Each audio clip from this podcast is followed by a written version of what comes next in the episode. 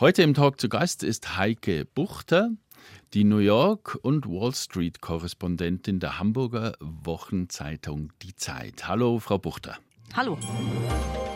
1 zu 1, der Talk auf Bayern 2. Gregor Hoppe im Gespräch mit Heike Buchter. Wer wird Milliardär? Ich danke Ihnen gleich mal für Ihre Zeit, liebe Frau Buchter. Vielen Dank aber auch für Ihre Recherchen zu diesem Buch, auf dessen Cover eine Butlerhand einen vergoldeten Globus auf dem Silbertablett serviert. Wer bekommt denn den Goldglobus, Frau Buchter? Ja, den teilen sich, äh, sagen wir mal, 2600 Multimilliardäre dieser Welt. Und die Multimilliardäre dieser Welt, das sind jetzt nicht mehr Leute in der Größenordnung von beispielsweise Silvio Berlusconi, das war das Höchste, was ich bei dem gehört hatte, waren so 14, 15 Milliarden, sondern was haben die so auf der hohen Kante? Ja, interessanterweise gibt es auch eine massive Ungleichheit unter Milliardären. Es gibt sozusagen ärmere Milliardäre, die müssen sich bescheiden mit einer Milliarde oder vielleicht auch zwei. Hm. Aber äh, in der letzten Zeit haben vor allen Dingen die Spitzenmilliardäre, ähm, die teilweise auch dreistellige Milliardenbeträge ja eigen nennen, ähm, richtig kräftig zugelegt. Die haben einfach ähm, immer weitere Teile des Vermögens der Milliardäre insgesamt an sich gerissen. Ähm, also wenn ich jetzt ein einfacher Milliardär wäre, wäre ich wahrscheinlich auch schon ein bisschen, würde ich mich schon fast irgendwie nicht mehr richtig reich fühlen, denke ich. Sie schreiben, Sie scheuen sich fast äh, daran zu erinnern, dass die Globalisierung einst ja sozial gerechtere Strukturen weltweit schaffen wollte oder sollte. Und das ist ja vor dem Hintergrund, was Sie gerade gesagt haben, ja äh, wirklich in die Hosen gegangen. Äh, man kommt beim Lesen Ihres Buchs nicht drum rum, sich zu empören, weil es wird einfach alles immer ungerechter, hat man das Gefühl. Sind Sie denn empört, Frau Buchter? Mein Ansatz und woher ich komme, ist aus, an der Wall Street. Ich war an der Wall Street, ich habe dort angefangen zu berichten als Korrespondentin. Und die Faszination ist schon sehr groß, wenn Sie sehen, was Sie mit Finanzen alles machen können. Also das muss man mal vorwegschicken. Mein Ansatz bei Wer wird Milliardär und auch bei meinen anderen Geschichten war nie, dass ich gesagt habe, oh, ich finde Milliardäre sind furchtbar und wir haben zu viele davon. Das ist vielleicht, jetzt kommt das so rüber. Und dann ist natürlich auch Folgendes, wenn Sie das angucken, und feststellen, da passieren Dinge, Strukturen, Mechanismen, von denen viele Leute überhaupt nichts ahnen. Und Leute werden dadurch super reich, unvorstellbar reich. Was macht das eigentlich mit unserer Welt? Was macht das mit dem Rest der Menschheit? Und so bin ich quasi von hinten durch die Brust ins Auge auf dieses Thema überhaupt gekommen. Ich muss immer sagen, ich habe nicht den Schaum vor dem Mund. Und vielleicht mhm. hilft mir das manchmal, Dinge als Struktur zu erkennen und nicht als Verschwörung oder das zu persönlich zu nehmen. Ja? ja? Ja, Aber am Ende des Tages haben Sie natürlich recht, wenn man die Zusammenschau gerade bei diesem Buch hat, ist es schon oft schwierig, sage ich jetzt mal, einen positiv mhm. optimistischen Ausblick auf das Weltgeschehen zu haben. Das stimmt. Also guter Journalismus hat ja nie den Schaum vorm Mund. Das, das ist, finde ich, so eine Maßgabe, äh, die auch so ein bisschen relativiert wird in der letzten Zeit was mir gar nicht gefällt, ehrlich gesagt. Wie arbeiten Sie denn? Wie tragen nicht. Sie Ihre Zahlen zusammen? Ich kann mir vorstellen, dass die äh, große Geheimnisse sind und von möglichst äh, vielen, die Sie kennen, auch versteckt werden, verborgen werden. Nicht unbedingt. Ich glaube, es ist ein bisschen der Blick. Der Ansatz, denke ich, ist für mich immer gewesen, was zu entdecken und in einen Zusammenhang zu stellen, in denen entweder die Leute, die das machen, ihn nicht haben wollen oder ihn auch manchmal gar nicht sehen. Das muss man schon auch sagen. Also vieles der Finanzberichterstattung ist quasi, jetzt sage ich es mal salopp, von Banker für Banker. Das heißt, das geht ganz an ganz vielen Leuten einfach deswegen vorbei, nicht weil das jetzt ähm, geheim gehalten wird, ähm, sondern das ist so, dass es so geschrieben wird, dass klar ist, die Leute, die darüber schreiben, sind so tief drin, dass sie praktisch so denken und ähm, Dinge so darstellen, wie jetzt sage ich, jetzt will ich nicht die Gegenseite sagen, aber wie die Leute, über die sie schreiben. Das Ja. lässt natürlich aber auch den großen Teil der restlichen Menschheit außen vor, die, die dann auch gar nicht versteht, welche Zusammenhänge es da gibt und auch mit ihrem Leben gibt. Und mein Anliegen war immer zu sagen, hey, das ist interessant. Und ich mache euch das interessant. Ich versuche euch das zu erklären, damit ihr auch versteht, was hier passiert und warum das mit eurem Leben total zusammenhängt. Ja. Das ist mein Ansatz gewesen.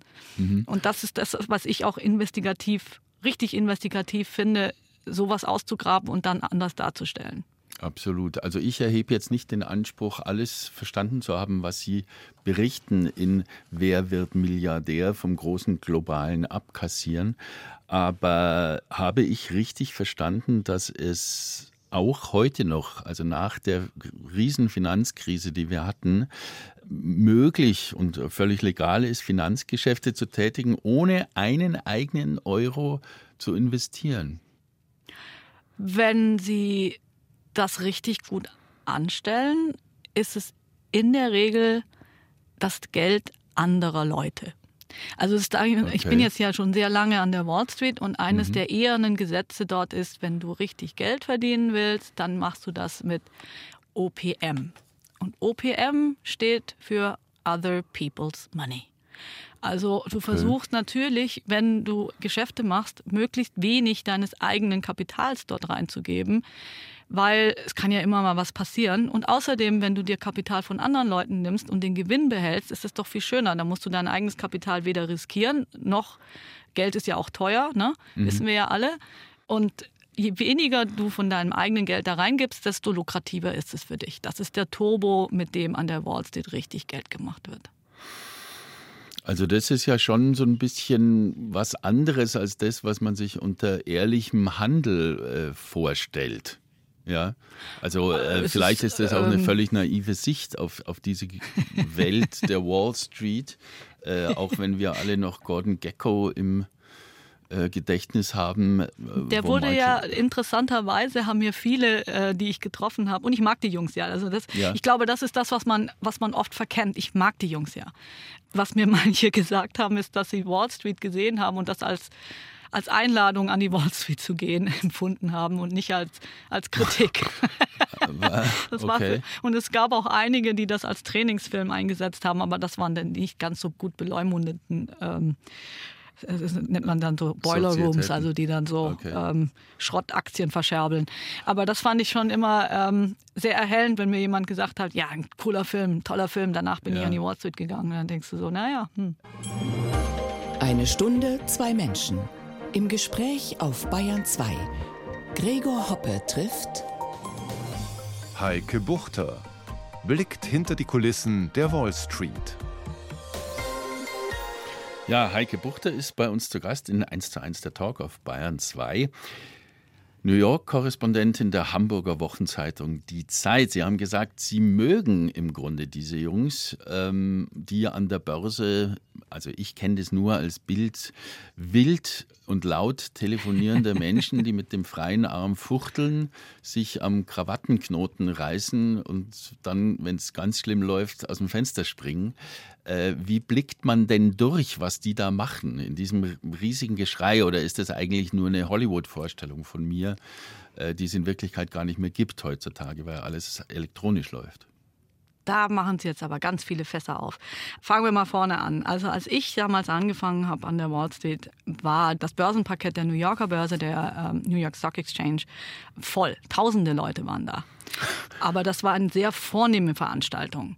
Die hatten da die richtigen Schuhe, die haben ihre ähm, Schuhe dort irgendwie gewechselt. Da gab es einen extra Raum, wo sie ihre Straßenschuhe dann abgegeben haben.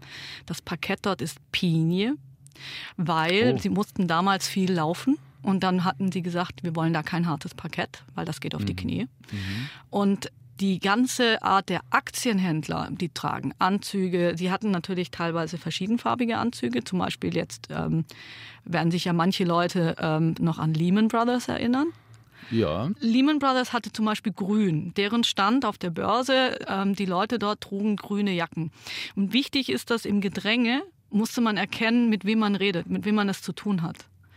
Sonst gibst du womöglich die Information an jemanden weiter, an denen du das nicht geben willst. Und es okay. gab auch Leute zum Beispiel, die nur dazu, das sind quasi Spione, sage ich jetzt mal, die mhm. sich auf dem Parkett rumtrieben und immer nur versucht haben zu lauschen, was passiert eigentlich, wer macht was. Weil im Grunde geht es da nur um Information.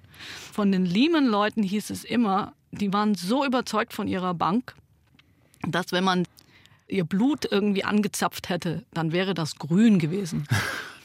ähm, das sind jetzt die, die Aktienhändler. Ähm, und das ist heute, wie Sie schon sagten, das ist fast alles da sind jetzt fast nur noch Computer unterwegs und mhm. ähm, auch auf dem Parkett ist wahnsinnig wenig los. Also ich gehe da immer noch wahnsinnig gerne hin und man muss auch sagen, wenn es schüttelt, ja, wenn die Dinge unübersichtlich werden, dann ja. füllt sich das Parkett, weil man dann merkt, man möchte wissen, ist das die Aufregung echt, die wir spüren im Markt? Okay. Ich möchte mein Gegenüber nochmal sehen. Ich möchte die Stimmung spüren. Diese emotionale Seite ist auch etwas, was mich immer fasziniert hat. Jetzt mhm. gehen wir nochmal, um das nochmal zu vervollständigen, mit ihren wild gestikulierenden Menschen.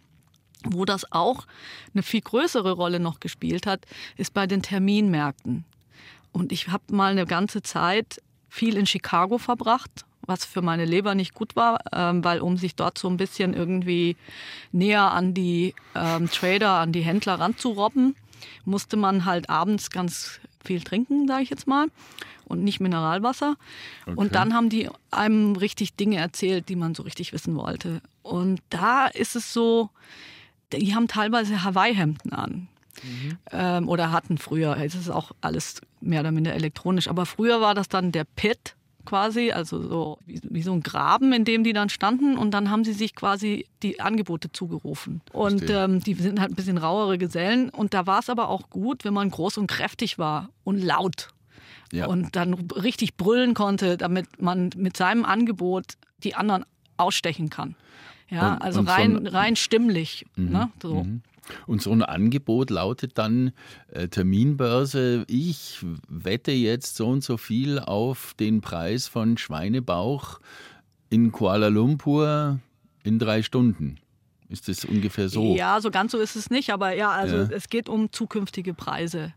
Okay. Und ähm, ich verteidige auch immer wieder, weil es dann heißt, ja, da spekulieren die mit Lebensmitteln und mhm. so. Ne? Also mhm. dann, das kommt immer wieder. Und das muss man natürlich aber auch anders sehen, weil es geht auch darum, wir leben in einer sehr unsicheren Welt. Und je sicherer mhm. es ist, desto geringer sind die Preise. Sie müssen ja, wenn Sie was verkaufen, in der Zukunft sozusagen, müssen Sie sich ja überlegen, was will ich dafür haben, damit ich auf der sicheren Seite bin. Sowohl, was sie, wenn sie es kaufen, als auch wenn sie es verkaufen. Sie wollen sich ja nicht selber ins, ins eigene Fleisch schneiden. Und es ist jetzt, also das ganz, ganz grundlegende, grundlegende. Beispiel ist immer, ne, also der Bäcker und der Weizen. Ne? Also mhm. so, äh, der Bäcker äh, braucht irgendwie das Mehl und er möchte den Weizen kaufen und er möchte wissen, was er eben in drei Monaten, was er in sechs Monaten, was er da eben als Preis für seinen Input für seinen Rohstoff irgendwie bezahlen muss. Mhm. Und der Verkäufer wiederum, der Landwirt, der möchte natürlich auch nicht irgendwie ernten und dann erst erfahren, sozusagen, was kriege ich eigentlich dafür. Deswegen versucht man, einen Preis auszuhandeln, der beiden gerecht wird und den findet man in der Zukunft. Und dafür okay. ist die Börse da.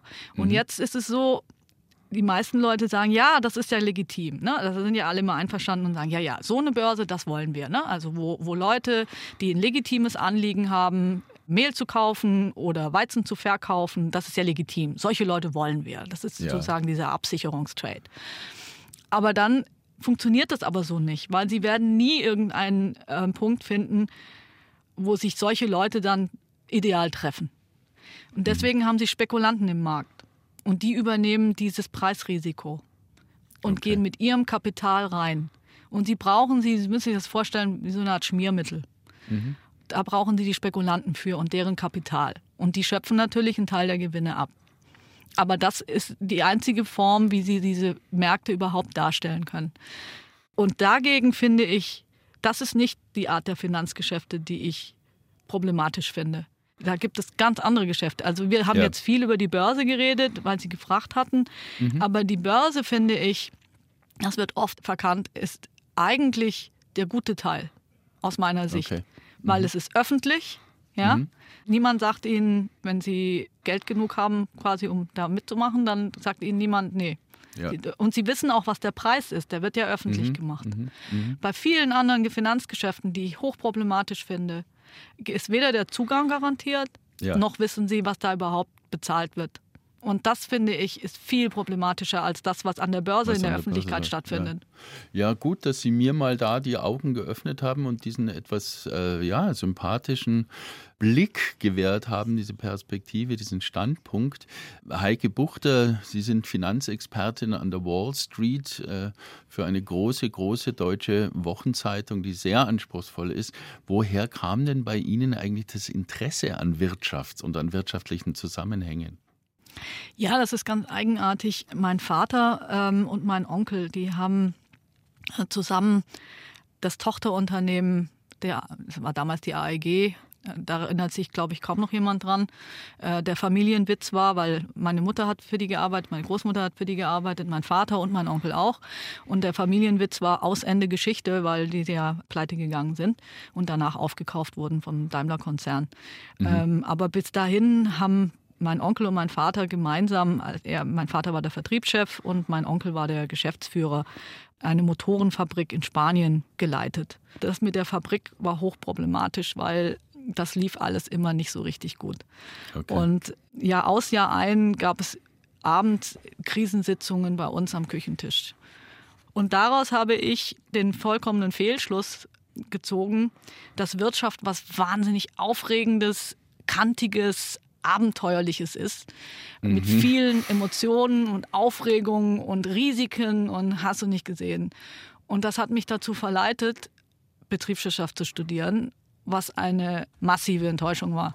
Weil all diese aufregenden Gespräche meines Onkels und meines Vaters fanden sich in keiner Vorlesung. Heike Buchter ist bei uns zu Gast in 1 zu 1 der Talk auf Bayern 2 und soeben hat sie gesagt, also vor der Musik von Romain Lateltin, Les Dollars, Sie meinten fast, das Falsche studiert zu haben mit Betriebswirtschaftslehre, wie das auf Deutsch heißt. Sie haben ja, glaube ich, angefangen, in Spanien zu studieren, nicht?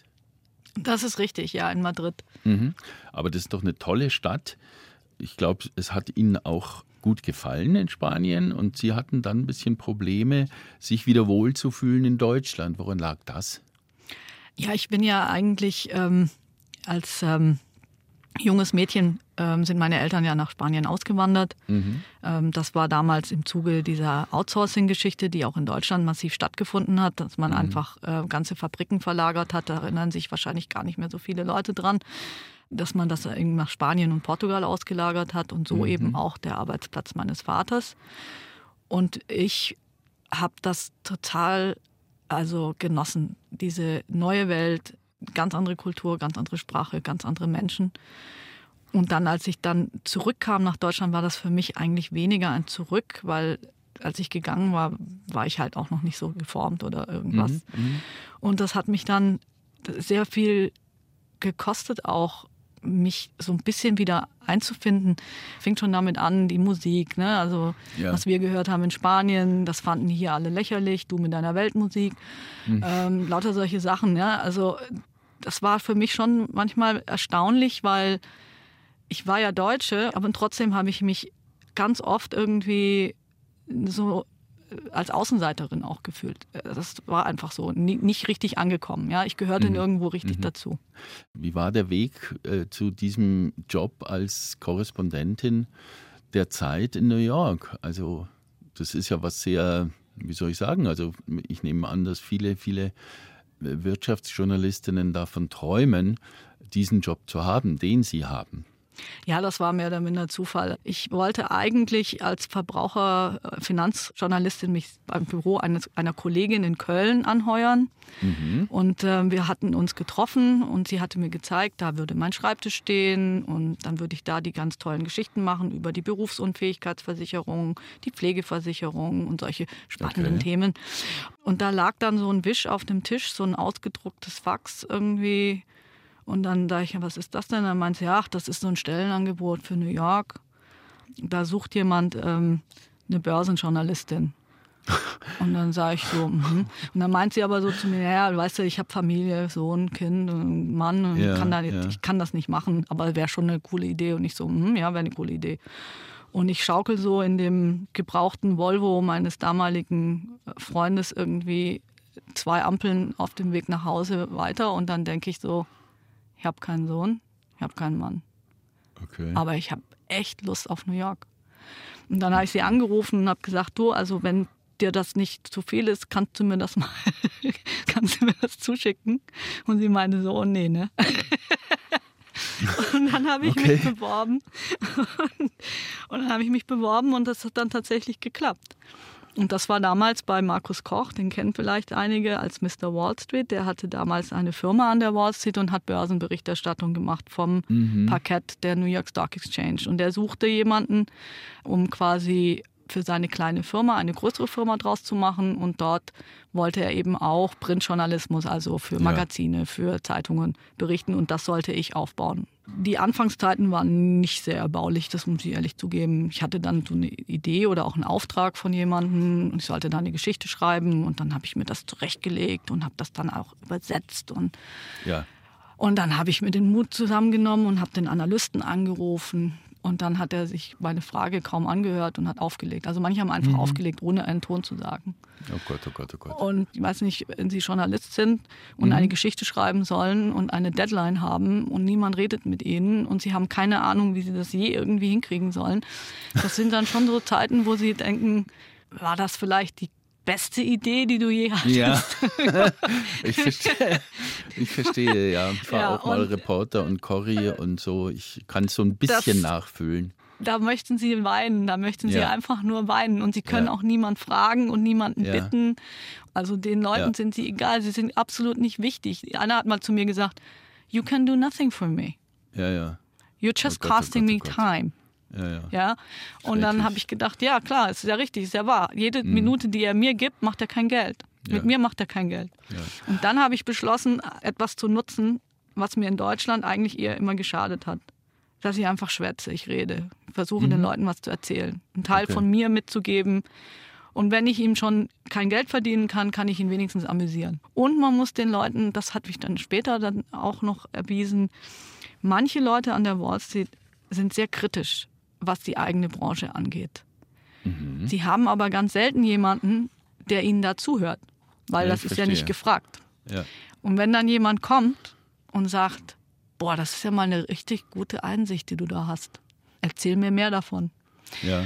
Und dann jemanden zu haben, dem man diese eigenen Erkenntnisse, was für eine Schweinerei da gerade läuft, einfach mal sagen kann und der zuhört und versucht mitzudenken Ja. und mitzuschreiben natürlich, das ist für die Jungs manchmal richtig erfrischend und interessant, weil die, die haben ja niemanden. Ne? Also Ja. die können selten nach Hause gehen und Frauen und Kind damit belästigen.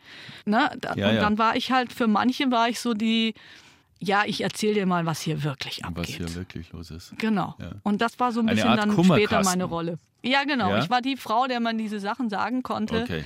Weil den Boss hat es nicht interessiert, weil der gesagt hat, du, mir geht's hier ums Geschäft. Ja, also Mhm. ich meine, deine ethischen, moralischen, sonstigen Bedenken, die kannst du dir schenken. Und so habe ich viele Erkenntnisse einfach dadurch gewonnen, dass ich mit Leuten in der zweiten oder dritten Reihe gesprochen Ja. habe, die viele Sachen gesehen haben, die sie nicht verhindern konnten, die sie aber nicht gut fanden. Zu Gast bei Gregor Hoppe, Heike Buchter, New York-Korrespondentin der Zeit. Ja, Frau Buchter, was mich immer interessiert ist, finden Sie es ein bisschen nervig, manchmal so wirklich detailliert sehr komplexe Dinge darlegen zu müssen, weil ja grundsätzlich der Journalismus, Sie haben es selbst gesagt, das steht alles immer unter einem gewissen Zeitdruck, immer auch unter dem Druck, Dinge zu vereinfachen, sodass es möglichst Ja. viele Menschen eben verstehen können. Also man kann vieles einfach nicht so vereinfachen, dass es nun jeder versteht. Aber selbst also ganz durchschnittlich gebildete Leute haben ja oft Probleme. Ich zum Beispiel habe ständig Probleme, Dinge, die an der Börse und im Wirtschaftsleben vor sich gehen, überhaupt zu peilen. Wie ist es da bei Ihnen? Nervt Sie diese ja, Kernerarbeit? Nein, Nein. das ist mein Job. Ja. Also das sehe ich als meinen Job. Mhm. Ich glaube, was mich rasend macht, sind Leute, die sagen, ja, das ist ja nicht für mich. da kriege ich einen Wutanfall, weil ich einfach denke, das führt dazu, dass viele Leute einfach bis heute nicht wissen, was mit ihnen passiert und was mit ihrer Welt passiert. Weil sie einfach sagen, ja, das machen die, ne? Die Banker, Ja. die Finanziers, die Fondsmanager und whatnot und hat aber mit mir nichts zu tun. Und genau deswegen überlassen wir vielen Akteuren das einfach bedingungslos. Ich meine, da trägt natürlich die Finanzwirtschaft schon mit dazu bei. Die haben vorher gesagt, dass die was im Verborgenen machen. Die haben eine viel geschicktere Art. Die benutzen sowas wie Private Equity. Das ist so ein Name, da fällt bei mir so, da kommt das große Gähnen, ne? Private Equity. Was heißt das eigentlich? Das heißt eigentlich gar nichts.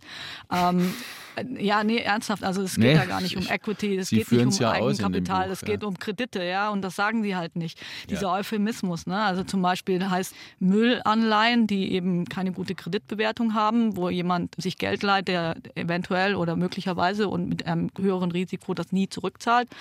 Die nennt man an der Wall Street offiziell High Yield.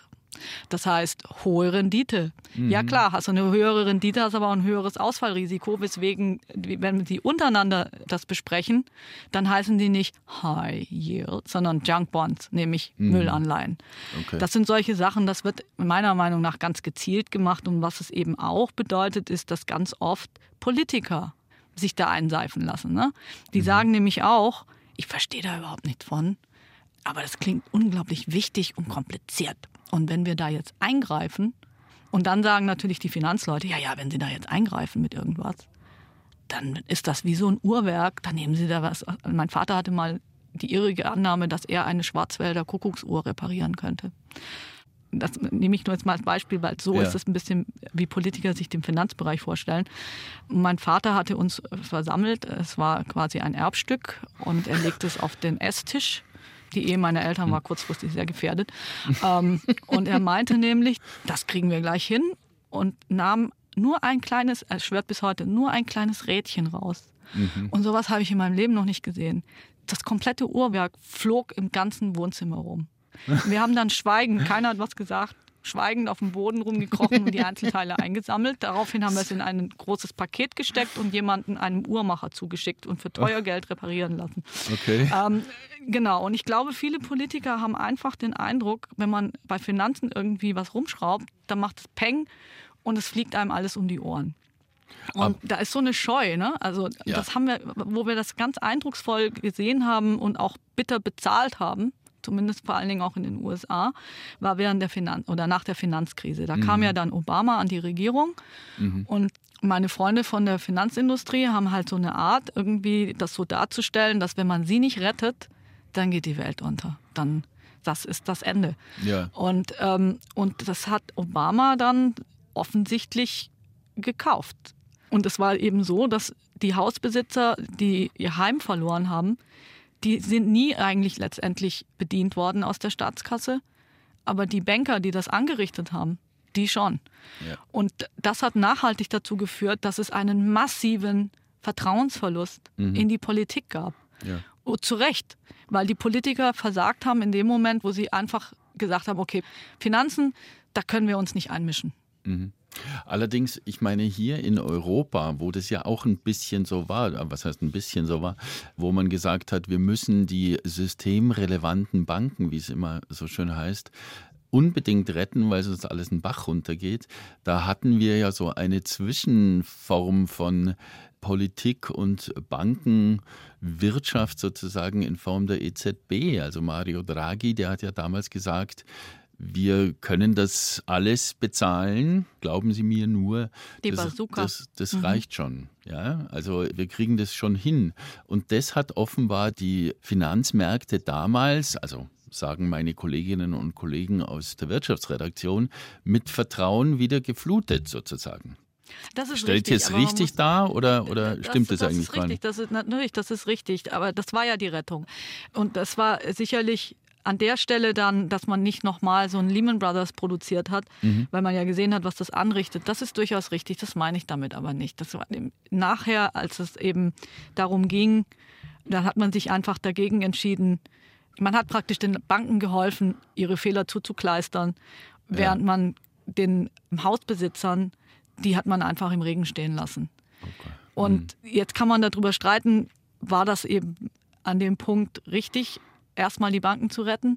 Mhm. Und ich meine, zum Teil vielleicht ja, aber nicht in der Größenordnung, wo man einfach rechts und links einfach gedacht hat, jede Bank, die irgendwie wackelt, da muss der Staat oder die Fed, also die Notenbank, eingreifen. Es kann nicht sein, dass Banken quasi diese Sicherheit haben oder sich in dieser Sicherheit wiegen, wann immer irgendwas Unangenehmes mit ihrem Geschäft mhm. passiert, dass sie dann sagen, oh, jetzt Reißleine ziehen und da unten ist dann schon irgendwie von unseren lieben Steuerzahlern irgendwie genau. ausgebreitet unsere Rettungsmatte.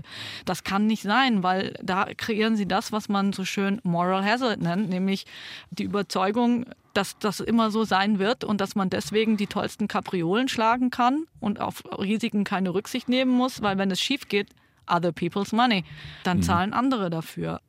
Wir haben das mit einer zehn Jahre langen ja, also Rezession kann man es nicht nennen, aber das war so eine Stagnation. Stagnation. Da haben wir geblutet dafür. Heike Buchter, die Zeitkorrespondentin in New York an der Wall Street, ist bei uns zu Gast in 1 zu 1 der Talk auf Bayern 2. Und ich wollte noch fragen, äh, halten Sie es eigentlich für möglich, Frau Buchter, dass man als Politiker weggeht von der Bundespolitik, dann eine Zwischenstation macht beim wirklich ja, vermögensstärksten Finanzverwalter der Welt, der gleichzeitig auch noch der größte Investor im deutschen Aktienindex ist und dann zurückkommt und als Parteichef der CDU völlig unvoreingenommen beispielsweise mit den Sozialausschüssen dieser Partei redet. Ja, ich denke, wenn Sie Herrn Merz fragen, dann wird er sagen, natürlich, weil er jetzt natürlich auch diese Einblicke und die Erkenntnisse hat, die er dann wieder zurück in die Politik nimmt. Und wenn ich Sie frage und nicht Herrn Merz? ja, wenn Sie mich fragen, ich sehe ein Problem an dieser Drehtür. Das nennt sich Drehtür. Das ist in Deutschland ein bisschen ungewöhnlicher als in den USA. Und BlackRock, das ist ja kein großes Geheimnis, macht das nicht nur in Deutschland so, das machen die in den USA so. Auch bei der beiden Regierung waren viele ehemalige BlackRock-Leute oder auch in Mexiko oder so. Also da ist BlackRock auch nicht alleine, das machen auch andere Fondsunternehmen oder Banker. Äh, man holt sich dann jemanden, der eben sehr nah an der Regierung war oder in der Regierung war, holt diese Leute dann zu sich und dann andersrum wieder zurück. Und ich glaube, was ich da problematisch finde, ist natürlich irgendwann, wenn ich für jemanden arbeite, ja. wie BlackRock zum Beispiel, übernehmen sie dessen Denke. Das ist unweigerlich ja, das so. das, auch, das ist natürlich so. Mhm. Das ist ja auch nichts. So sind Menschen, ja. Ich mhm, arbeite ja klar. nicht mit jemandem zusammen und finde alles, was der macht, furchtbar mhm. und schlecht und moralisch verwerflich oder so. Ja. Das kann natürlich auch sein. Also ich meine, es gibt solche Leute, die in solchen Jobs leben müssen. Aber mhm. jetzt nehmen wir mal an, dass Herr Merz jetzt nicht unsagbar gelitten hat, während er bei BlackRock war. Dann sind sie beeindruckt und da wollen sie dabei sein. Und dann fangen sie an, so zu denken wie die. Und dann Gehen Sie zurück in die Politik ja. und das vergessen Sie dann alles? Ja, ist die große Frage. Sagen Sie, sind Sie denn New Yorkerin geworden? Soweit ich das für mich in Anspruch nehmen darf, würde ich denken, ja. Also New York ist eine der wenigen Städte, wo man auch zuziehen kann und sich dann, ich glaube, nach 20 Jahren kann man sich New Yorker nennen. Nach 20 Jahren sind Sie, 20 Jahre sind Sie schon da. ja, ich bin über 20 Jahre da. Ja, ja toll. Und übrigens, ich habe neulich mal New York Times die Website aufgemacht und da habe ich Bilder gesehen von Fluten in Brooklyn. Und ich habe eine ja. Bekannte, die in, also eine, eigentlich eine sehr gute, äh, langjährige Freundin, die in Brooklyn wohnt und habe gleich angerufen, ob jetzt ihr Haus auch bis in den ersten Stock unter Wasser steht. Waren Sie betroffen? Wir sind immer betroffen bei sowas, weil wir haben ein Haus gekauft das gehört weitgehend der Bank. Aber ja, mhm. so ist es halt. Äh, das ist so die übliche Geschichte in Amerika. Ne? Sie finanzieren das halt zum großen Teil. Ja, vor allem in Haus New York, 100, oder? Ja, ja, ja, ja, Also mhm. das, ist, das ist halt unser Lebensabend. Wir finanzieren und ja. wir haben keine staatliche Rente, weil wir ausgewandert sind, mein Mann und ich. Und mhm. deswegen ist das für uns praktisch unser, unsere Rente. Umso schlimmer ist es für uns, dass dieses Haus, das ist 113 Jahre alt, ja, und das verkraftet einfach die durch den Klimawandel immer stärkeren Regengüsse nicht. Mhm. Weswegen früher, als wir das Haus zunächst gekauft hatten, als dann trommelte der Regen aufs Dach Und dann fand ich das total romantisch. So ein altes mhm. Haus und das mhm. regnet und dann liegst du da und denkst, ach, toll ist das. Dann habe ich festgestellt, dass das Dach undicht ist. Das war schon das erste Ding, nicht so ganz romantisch. Mhm. Das hat dann auch eine Weile gedauert, bis wir das abgedichtet hatten. Und dann kamen diese riesen Regengüsse, die wir in den letzten Jahren immer stärker hatten. Und inzwischen, wenn es regnet, rennen mein Mann und ich sofort, egal wie wir angezogen oder unangezogen wir sind, irgendwie in den Keller. Und ähm, da haben Keller. wir ja, in den Keller. Weil das Wasser von draußen reinkommt und ich möchte Ihnen nicht sagen, was für Wasser das ist. Okay, okay, ähm, okay, verstehe. Und jetzt, das ist jetzt mein ganz großes Geheimnis, also wir haben nämlich um das in den Griff zu kriegen, weil am Anfang waren wir vollkommen überfordert. Ich habe jetzt mit Hilfe eines alten Staubsaugerschlauches, ja, den habe ich in den Abguss des Waschbeckens im Keller, wo das Wasser ja. reinschießt, da reinmontiert und das hören wir jetzt quasi, wenn das Wasser reinschießt, haben wir dort verschiedene Mülltonnen stehen, die wir dann nach und nach befüllen. Und wenn der Ach, Regen aufhört, gießen wir das wieder zurück. Ja, ich bin das, Schwäbin, das, das muss man schon sagen. Wir sind der, Tüftler. Der Staubsaugerschlauch rüsselt sozusagen das Wasser. Genau, weil ich bin total stolz darauf, auf meine Staubsaugerschlauch-Idee. Und so die anderen Sachen, von denen meine Freundin immer aus Brooklyn erzählt, also äh, aus Brooklyn meine ich, Ratten und oh, ja. Äh, ja, ja, ja. schon, oder? Mhm. Also es gibt oh, schon ja. sehr viele Aspekte, die, mhm. die New York, also sie sagt, äh, sie geht machen? in der Rente besonders something special. Also auf alle Fälle. Aber es ist nicht mehr die Traumstadt von allen, obwohl sie ja, wie sie in ihrem Buch schreiben, die meisten, glaube ich, Milliardäre versammelt von allen Städten. Das stimmt. Ja. Aber äh, wenn Sie mal Milliardär sind, ist es auch schwierig, irgendwie die Ratten zu sehen. Da muss man, glaube ich, schon okay. woanders wohnen. Wobei man sagen muss, das finde ich ja auch sehr reizvoll, sage ich jetzt mal. Es gibt ja diese Billionaires Row. Das sind diese ganz hohen Wohntürme. Mhm. Und die haben die Skyline verändert. Früher waren das ja eigentlich nur Bürotürme, die so hoch waren. Jetzt sind es quasi, ich sage immer, das sind Schweizer Nummernkonten, bloß eben als Wohnung. Und das Problem an diesen Türmen habe ich mir jetzt sagen lassen neulich, und das hat bei mir so ein gewisses schadenfreudiges Gefühl ausgelöst, muss ich zu meiner Schande gestehen. Aber ganz offensichtlich ist es nicht unproblematisch, was den Aufzug angeht. Und teilweise funktioniert er dann nicht. Und wenn sie dann im 100. Stock wohnen, dann ist das nicht so klasse. da freue ja. ich mich immer so ein bisschen. Und auch mit dem Abfluss haben auch diese Leute ein Problem, weil es nicht richtig abfließt. Ja, also da denke ich, wenn ich in meinem Keller stehe mit meinem Staubsauger, ähm, dann denke ich, naja, kann halt auch passieren, wenn du in diesem Billionaires Row bist, dass das Wasser nicht genau. richtig abfließt. Alles klar. Frau Buchter, es war reizend. Vielen, vielen Dank für dieses Gespräch. Heike Buchter war zu Gast in 1 zu 1 der Talk auf Bayern 2, Autorin von interessantesten Büchern über Wall Street und die internationalen Finanzsysteme. Ich sage noch den Titel von einem. Wer wird Milliardär vom großen globalen Abkassieren? Also ja. ganz, ganz herzlichen Dank nochmal und weiterhin viel Spaß und ein spannendes Leben in New York an der Stock Exchange. Da bin ich ganz überzeugt, dass ich das haben werde. Vielen Dank.